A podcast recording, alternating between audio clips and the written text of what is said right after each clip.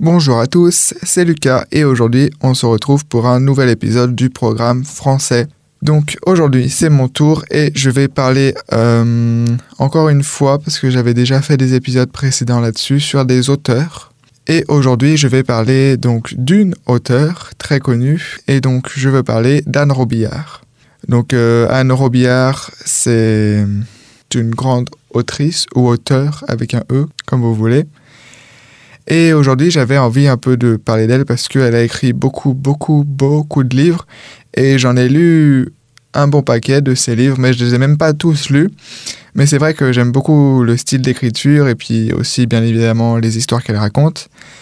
Et donc aujourd'hui, j'ai parlé un peu plus de d'elle, c'est-à-dire d'Anne Robillard, d'où elle vient, et, etc. Mais surtout des livres qu'elle a écrits. Euh, je vais expliquer les résumés un peu de chaque livre enfin, ou de chaque série de livres.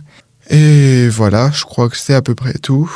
Donc, pour commencer, je vais faire un petit peu la biographie d'Anne Robillard pour que vous en sachiez un peu plus sur elle si vous ne la connaissez pas. Donc, elle est née le 9 février 1955 à Longueuil, au Québec. Donc, euh, ça veut dire que 1955, donc qu'elle a 66 ans euh, cette année, si je ne me trompe pas. Donc, euh, elle est née au Québec, comme je viens de le dire, donc euh, c'est-à-dire qu'elle parle français, mais euh, qu'elle ne vit pas en France, vu que le Québec. Donc, c'est la fille aînée d'un professeur de ballet et d'un comédien. elle a grandi dans la magie des arts de la scène.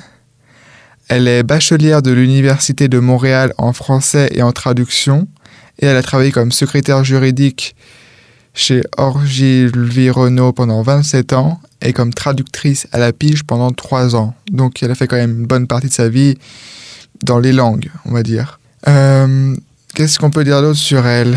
Euh, Le fantastique et la fantaisie, donc c'est les thèmes principaux de ses livres en fait. Ils ont toujours fait partie de ses écrits. Et pendant 30 ans, elle a inlassablement présenté ses romans à des maisons d'édition qui les trouvaient excellents, mais qui n'avaient pas de collection de fantastique à l'époque, parce que à l'époque, il y a une trentaine d'années, le fantasy, le fantastique, etc., c'était pas les genres les plus connus. Et sûrement qu'à l'époque, les maisons d'édition pensaient que peut-être ça ne marcherait pas ou quelque chose comme ça. Mais grâce au phénomène Harry Potter, parce que bien évidemment Harry Potter ça a été une révélation pour le monde entier je pense, ces maisons d'édition elles ont compris que ce genre littéraire avait sa place au Québec et finalement dans le monde en général. Et ils lui ont donc finalement donné sa chance si on peut dire. Et donc euh, le premier tome des Chevaliers d'Émeraude a vu le jour le 15 octobre 2002 et a été complété en 2008. Donc euh, les Chevaliers d'Émeraude, si on peut dire, c'est un peu la colonne vertébrale d'Anne Robillard. C'est sa série de livres la plus connue. Euh, pour donner un ordre d'idée, Les Chevaliers d'Émeraude, c'est 12 tomes d'environ 350 pages chacun. Et euh, la série, elle s'est vendue à plus de 3 millions d'exemplaires rien qu'au Québec et en France. Donc là, on commence à comprendre un peu l'ampleur de cette série. Donc maintenant, elle est donc plus connue et donc elle est traduite en plusieurs langues, dont, l'anglais, bien évidemment pour les premiers tomes. Quoi d'autre euh, Juste avant de continuer un peu sur, le, sur Anne Robillard, etc., euh, je précise, parce que je pense, enfin pour moi c'est assez important, qu'aujourd'hui Anne Robillard c'est l'auteur d'Heroic Fantasy francophone la plus lue au monde. Donc c'est quand même aujourd'hui euh, dans le domaine de l'heroic fantasy, de la fantasy, du fantastique en général, une auteure incontournable de ce genre-là. Euh, sa clientèle, enfin la clientèle des gens qui lisent cette série, ils sont bien plus nombreux que juste des jeunes parce que dans la file d'attente lors des dédicaces, par exemple, on retrouve des enfants et des adolescents, mais aussi des parents et des grands-parents, ainsi que de, en fait, des personnes de toutes les ethnies et de toutes les couches sociales. Et donc, c'est vraiment, c'est vraiment complet, on va dire. Ça peut intéresser tout le monde, en fait. Et Anne Robillard, elle a même dit que beaucoup d'adultes, lui, avouent souvent qu'ils ne lisaient pas avant d'avoir parcouru les premières lignes des Cheveux d'émeraude. Donc tout ça, rien que ces petites informations, ça, enfin, en tout cas pour ma part, ça donne déjà envie de lire les livres, même si moi je les ai déjà lus. Mais bon, pour lire au moins la suite ou pour ceux qui ne l'ont pas lu, parce que aujourd'hui je vais en parler, je vais raconter un peu les résumés, mais je vais essayer de faire des résumés euh, des premiers tomes, ou alors un petit peu généraux, mais je vais essayer de pas trop raconter ce qui se passe, quand même ce serait dommage. Donc euh, voilà pour les cheveux d'émeraude, donc c'est sa colonne vertébrale. Après, elle a écrit beaucoup, beaucoup d'autres livres, mais je vais y revenir après. Euh, sinon, Anne Robillard, elle a reçu le Grand Prix littéraire Archambault en 2006 pour le cinquième tome des Cheveux d'émeraude, ainsi que le prix des lecteurs du Salon du Livre de Trois-Rivières en avril 2007. Et en plus de ça, elle a été nominée pour plusieurs autres prix au Québec et en Europe. Et donc j'ai trouvé quelques chiffres sur le nombre de romans qu'elle avait publiés. Et donc tenez-vous bien, à la fin de l'année 2020, Anne Robillard, elle avait à son actif plus de 78 romans, 7 bandes dessinées, 7 livres compagnons et 2 agendas. Donc 78 romans, je sais pas si vous imaginez un peu, mais sachant que ces romans, à peu près, en fait, ils font à peu près tous la même taille que les Chevaliers d'Émeraude, c'est-à-dire aux, aux, alentours de 300-400 pages, quoi. Donc même si elle écrit peut-être depuis plus de 30 ans parce que elle avait avoué lors d'interviews, etc., que, que par exemple, Les Cheveux d'émeraude sont parus pour le premier tome en 2002, mais que, que c'était pas ses premiers livres. En fait, elle avait écrit d'autres livres avant, mais qu'elle a fait paraître après parce que bah, les, les, maisons d'édition en fait ne voulaient pas publier ce livre. Et puis une fois qu'ils ont vu le succès de, des Cheveux d'émeraude, elle a ressorti ses anciens brouillons en fait, et puis elle a publié tout ce qu'elle avait comme idée. Et en fait, ils ont quasiment, enfin quasiment, en fait, je, je sais pas, mais je pense qu'ils ont tous marché en fait. 78 romans quand même. Je sais pas combien de temps de sa vie elle y a passé, mais à mon avis, ça fait, ça fait au moins deux romans par an quoi. Donc c'est quand même vraiment conséquent. Mais moi, je, je suis bien content qu'il y en ait autant parce que j'aime tous les livres que j'ai lus pour l'instant d'Anne Robillard. Et il y en a quand même pas mal que j'ai lus. Je les ai tous vraiment bien aimés parce que c'est des sujets qui me plaisent beaucoup et puis c'est bien écrit. Du coup, euh, s'il y en a beaucoup, tant mieux. Ça me laisse encore quelques livres que j'ai pas lus que pour mes futurs livres loisirs. Donc parfait. Donc voilà un peu pour euh, l'introduction générale d'Anne Robillard. Et maintenant, passons à un peu la description de ces romans, parce que je vais pas parler des bandes dessinées ou des livres compagnons agenda, je sais pas trop ce que c'est. Parler plus des romans parce que c'est bien plus conséquent et c'est ce qui a rencontré le plus de succès. Donc euh, bien évidemment, je vais commencer par Les Chevaliers d'Émeraude. Donc euh, je sais pas si le nom, rien comme ça, vous dit quelque chose, mais du coup voilà, maintenant c'est une série quand même assez connue, donc de 12 tomes. Et donc, euh, en fait, je vais lire un peu le, résumé parce que ça explique bien. Et puis, des fois, moi, en tant que personne, je suis pas très très bon pour euh, faire des résumés sans parfois raconter trop de détails. Donc là, le résumé un peu du premier tome, quoi, ou le résumé général, si on peut dire. Donc, euh, c'est depuis 500 ans, Enkidiev, donc c'est un continent peuplé d'hommes, d'elfes, de fées et de magiciens, est en paix après une guerre contre l'empereur noir Amekaret, souverain d'Irianet, donc Irianet qui est l'empire des hommes insectes situé sur le continent éponyme et les différents peuples qu'il a asservis. Donc euh, celui-ci décide de tenter une nouvelle fois de conquérir Enkidiev sur les conseils de son sorcier Asbet afin de récupérer sa fille. Et donc, le seul espoir de survie d'Enkidiev réside dans la résurrection de l'ordre des Chevaliers d'Émeraude par le roi Émeraude Ier, et donc, ce sont des guerriers magiciens qui seront chargés de protéger le continent jusqu'à l'accomplissement de la prophétie, voulant que le porteur de lumière, sur le point de naître, détruise à jamais la menace que fait peser l'empereur noir sur Enkidiev. Et pour que la prophétie se réalise, les chevaliers devront protéger la fille de l'empereur, Kira, qui est une enfant mauve. Donc mauve, c'est violet, hein, autour du violet, ayant pour le rôle de protéger le porteur de lumière. Donc leur tâche, elle sera ardue, puisque Amokaret envoyant ses propres armées, celles de ses vassaux et ses sorciers pour les détruire, et utilise des ruses de plus en plus ingénieuses afin de récupérer son héritière. Donc ça, c'est un peu le résumé, de, le résumé général.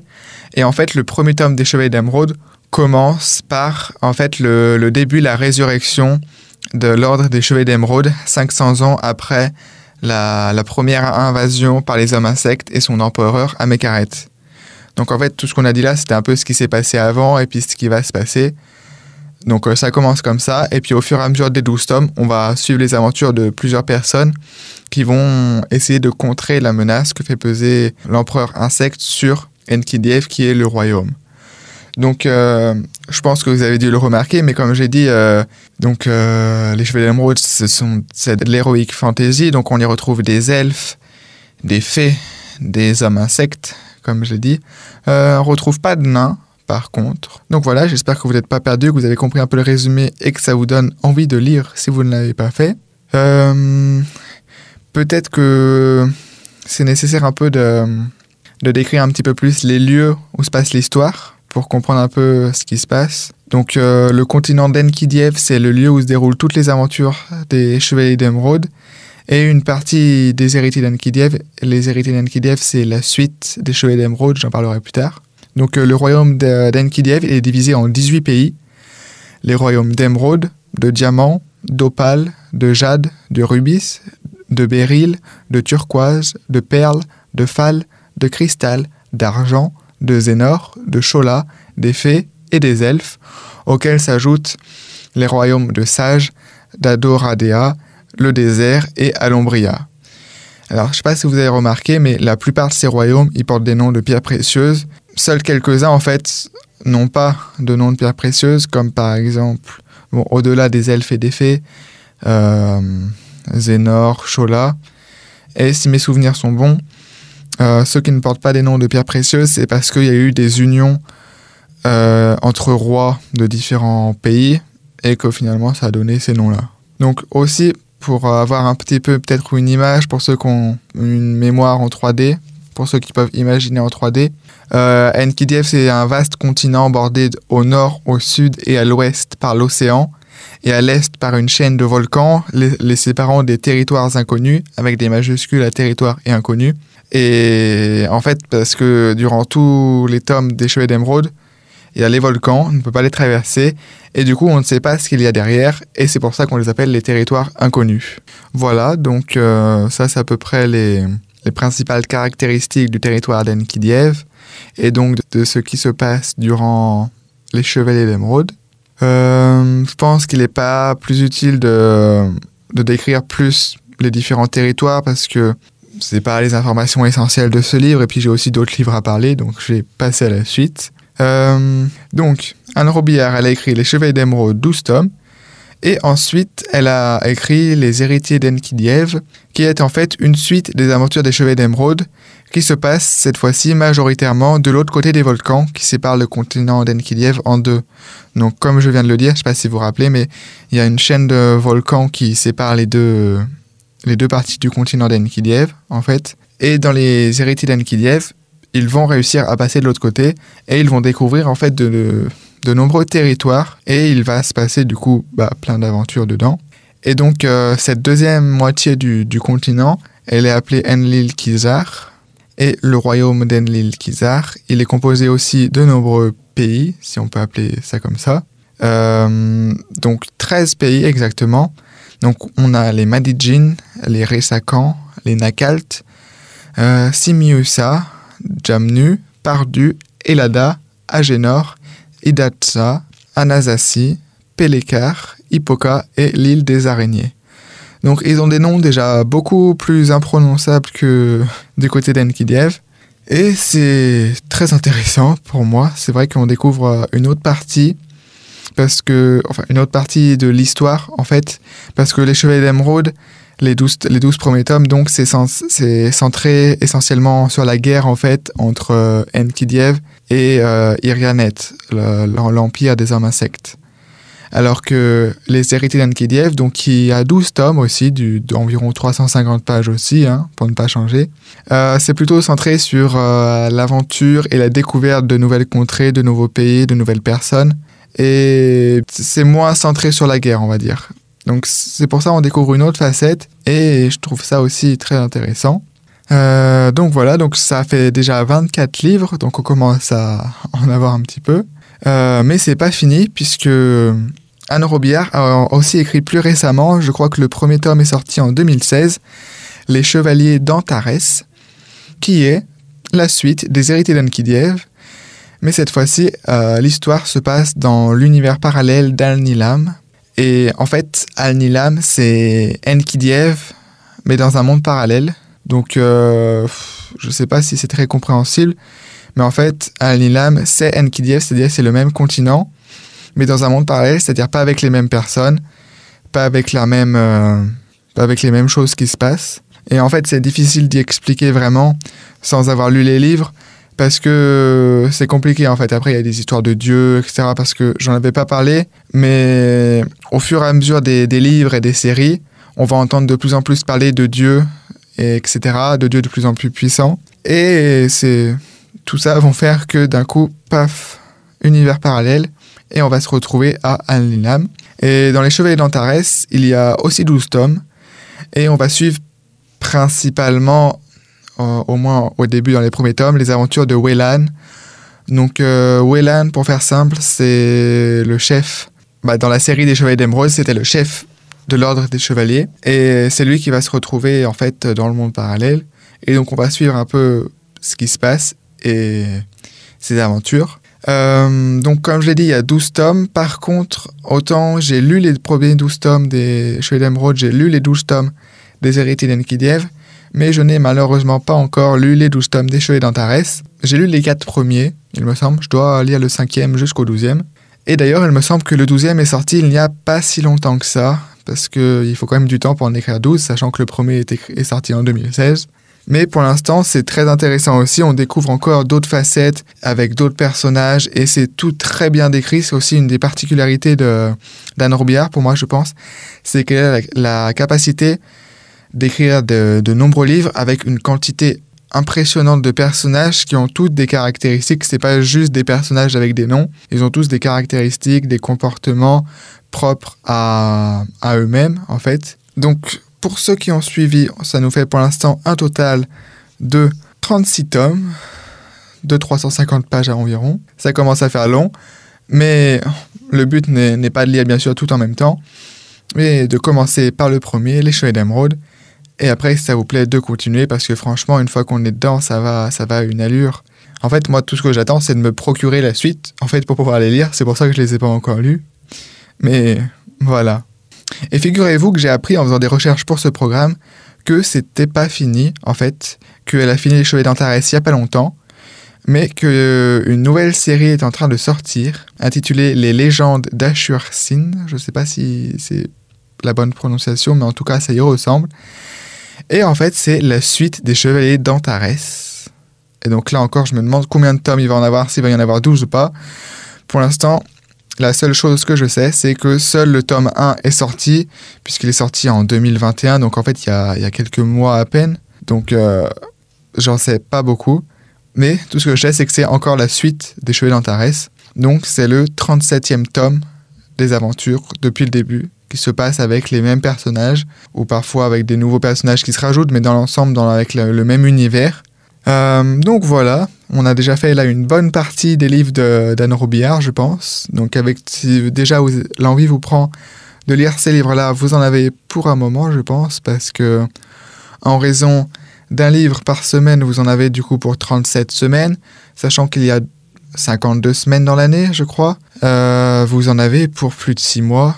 Mais j'encourage toute personne qui veut lire à lire parce que vraiment, en tout cas, si le monde des fantastiques fantasy, euh, heroic fantasy intéresse, parce que, comme je l'ai dit, on retrouve des elfes, des fées, des hommes insectes, des, des araignées géantes, des dieux, des déesses, euh, etc. Donc, euh, si on n'aime pas trop ce genre-là, il vaut mieux pas y lire, évidemment. Mais si ça vous intéresse, j'encourage vraiment à lire parce qu'en plus, c'est pas très compliqué à lire. Je pense qu'il n'y a pas de difficulté particulière à lire ces livres puisque c'est écrit de façon, oui, en fait, de façon simple, mais pourtant très intéressante parce qu'on retrouve beaucoup de détails, etc. Donc voilà. Euh, mais c'est pas tout ça. Elle a aussi écrit d'autres livres, comme par exemple Ange, donc qui est une série et Ange, en fait, c'est un acronyme, il me semble que ça s'appelle comme ça, qui signifie Agence nationale de gestion de l'étrange. Et du coup, l'Ange, donc c'est un service secret qui veille sur l'humanité partout dans le monde. Donc là, on a quitté le monde, on a quitté l'univers des Chevaliers d'Émeraude, se retrouve dans complètement autre chose. Et donc l'Ange recrute des agents pour leurs qualités particulières. Donc euh, l'histoire se passe dans la base de Montréal et alors que les agents Océane Chevalier et Cindy Bloom sont en mission de routine, un homme les sauve plusieurs fois, signant des messages écrits à l'aide de sang datant de 2000 ans. Donc déjà, on commence à comprendre un peu ce qui se passe. Et donc, appelés en renfort, on a les agents Yannick Jeffrey et Vincent MacLeod, qui essaye de résoudre cette énigme. Et de plus, on a un faux prophète qui annonce l'arrivée de l'Antéchrist et une prophétie que l'agent Jeffrey s'en prend très au sérieux. Donc là, je ne sais pas si vous commencez à comprendre un peu ce qui l'univers dans lequel tourne Ange. Euh, bon, déjà, oui, signant des messages écrits à l'aide de sang datant de 2000 ans, on comprend qu'il y a des choses. Et aussi, il y a une bonne part de, religion, si on peut dire ainsi, puisque l'arrivée de l'Antéchrist avec des faux prophètes, etc. On retrouve une bonne partie de... Euh, en fait, on retrouve des parties de la Bible, il me semble bien, en, en dedans, euh, mixées à la sauce d'Anne Robillard, si on peut dire ainsi. Et elle en a fait un livre très, des livres très intéressants. Euh, donc voilà, c'est des livres d'à peu près de la même taille hein, que les Chevaliers d'Emeraude. Euh, il y a cette fois 10 tomes que j'ai aussi lus. J'ai trouvé vraiment très intéressant parce qu'on retrouve ce que, pour ma part, la religion, moi je ne suis pas croyant, mais la religion ça m'intéresse beaucoup. J'aime beaucoup comprendre et j'aime beaucoup en savoir plus sur la religion parce que moi-même je m'y connais pas beaucoup en fait. Et même si c'est une version remaniée un petit peu de la religion par Anne Robillard, pour moi c'était très intéressant aussi. Donc, euh, bon, pareil, après, y a, du coup, il y, a un peu de fantaisie, etc. Donc, euh, de surnaturel. Donc, euh, après, ça dépend si vous aimez ces gens-là. Mais en tout cas, moi, j'ai vraiment bien aimé. Donc, j'encourage pareil à y lire. Donc, oui, j'allais dire après qu'il reste encore quelques livres dont j'ai pas parlé d'Anne Robillard, encore une fois. Et que peut-être pour les personnes qui sont pas prêtes à lire autant de livres d'un coup, en fait, parce que c'est quand même des séries conséquentes. Mais en fait, il y a quand même encore quelques tomes. Par exemple, elle a aussi écrit La malédiction des Dragon's Bloat. Et j'ai cherché et je sais pas trop combien il y a de tomes, mais je pense qu'il y en a sept. Je sais pas si c'est fini ou pas. Parce que malheureusement, pour l'instant, je n'ai lu que le premier tome que j'ai vraiment bien aimé et que j'ai envie de lire la suite, en fait. Mais il faudrait que je trouve le temps et que je trouve les livres en fait pour les lire. Mais donc voilà, il y a un petit peu moins de tomes. Et ça, pareil, c'est pas tout à fait dans le même univers, mais c'est aussi très intéressant. Donc j'ai trouvé un peu le, le, résumé pour vous donner une idée de ce que c'est. Samuel Anderson a raté sa vie, prêt à en finir, il se dirige vers la Tamise, mais s'égare dans le brouillard londonien et échoue devant les grilles d'un mystérieux manoir. Très vite, il comprend que ce n'est pas un lieu ordinaire. Le feu de cheminée ne s'éteint jamais, le portail s'éloigne dès que l'on tente de s'en approcher, et dans un immense couloir sont alignées 46 étranges portes, toutes fermées à clé.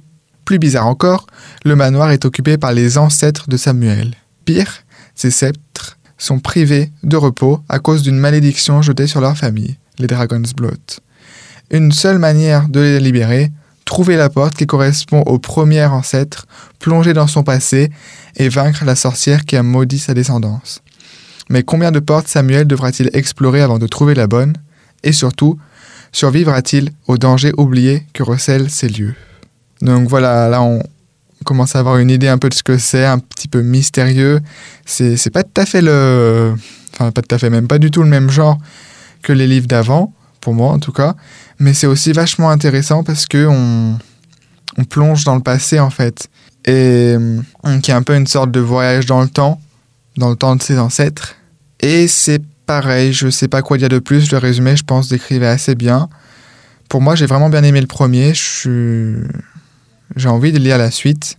Et euh, oui, voilà, les histoires de, de, voyage dans le temps, mais aussi le fait que dans ces livres, vu que c'est des voyages dans le temps, on retrouve par exemple à l'époque médiévale, mais aussi ça peut être autant des pirates, vraiment à plein d'époques différentes en fait, parce que 46 portes, en fait je crois que ça correspond du coup aux 46 descendants ou quelque chose comme ça, mais 46 descendants, ça, ça fait plusieurs centaines d'années en fait. Les choses ont eu le temps de changer et les époques n'étaient pas du tout les mêmes entre elles, et donc d'une porte à l'autre, il peut se retrouver en fait dans un lieu, enfin il se retrouve en fait à chaque fois dans un monde totalement inconnu, ou parfois il n'y connaît absolument rien. Donc c'est pour ça aussi que c'est dangereux. Donc voilà, très intéressant aussi, j'encourage à lire. Et après, pour ceux qui ont envie de... Pour les gens qui ont envie de lire un peu, de découvrir Anne Robillard, mais qui ont envie de commencer par euh, un livre unique, par exemple. Elle a écrit un livre, je, crois, il n'y a pas longtemps, que j'ai lu, que j'ai bien aimé aussi. Euh, cette fois, ce n'est pas une série de livres, c'est un livre unique D'ailleurs, c'est presque dommage parce que j'aurais presque envie de, lire la suite, même s'il n'y en a pas. Donc, euh, c'est intitulé Les Chevaliers d'épée. Et donc, en fait, les Chevaliers d'épée, c'est qu'il existe sur Terre des centaines de sociétés secrètes. Et il y en a certaines, elles ont dû mettre fin à leur activité, mais d'autres, elles poursuivent leur travail. Et hum, l'histoire, en fait, c'est euh, un vieil homme de 96 ans qui s'accroche à la vie encore pour découvrir ce qui est arrivé à son fils adoptif qui a disparu il y a 40 ans. Et en fait, il n'est pas au courant, mais son fils adoptif, son fils adoptif Thomas, il est en fait devenu un, des nouveaux chevaliers des chevaliers du Temple. Et les chevaliers du Temple, en fait, ils ont été éradiqués au XIVe siècle. Et il est ainsi devenu Thomas, chevalier d'épée. Et c'est ainsi que débute cette étrange aventure. Et donc, ça, paraît un peu bizarre comme ça, ça l'est, mais c'est intéressant et c'est peut-être pas très bien raconté, mais en gros c'est ça. Et c'est un seul livre. Donc si vous, si vous avez envie de commencer à lire du Anne Robillard, je vous encourage à lire celui-là parce que il y en a qu'un seul. Euh, enfin, elle a écrit en fait tellement de livres que je pourrais y passer des heures, je pense, si j'en écrivais trop. Donc pour brièvement finir, elle a aussi écrit Les ailes d'Alexandre, euh, les ailes d'Alexandre, je crois qu'elle est toujours en train de les d'écrire. Je ne sais pas combien il y a de tomes, mais il doit en avoir pour l'instant une dizaine. Et donc pour faire un bref euh, résumé, donc euh, Alexandre Kalinowski, elle est devenue orpheline à la suite du décès de ses parents. Et donc les services sociaux l'envoient vivre chez sa tante paternelle, Tatiana Kalinowski, qu'elle n'a jamais vue. Et là-bas, sa tante lui apprend qu'elle est la descendante d'une ligne de fées russes qui ont le pouvoir de guérison. J'en dis pas plus.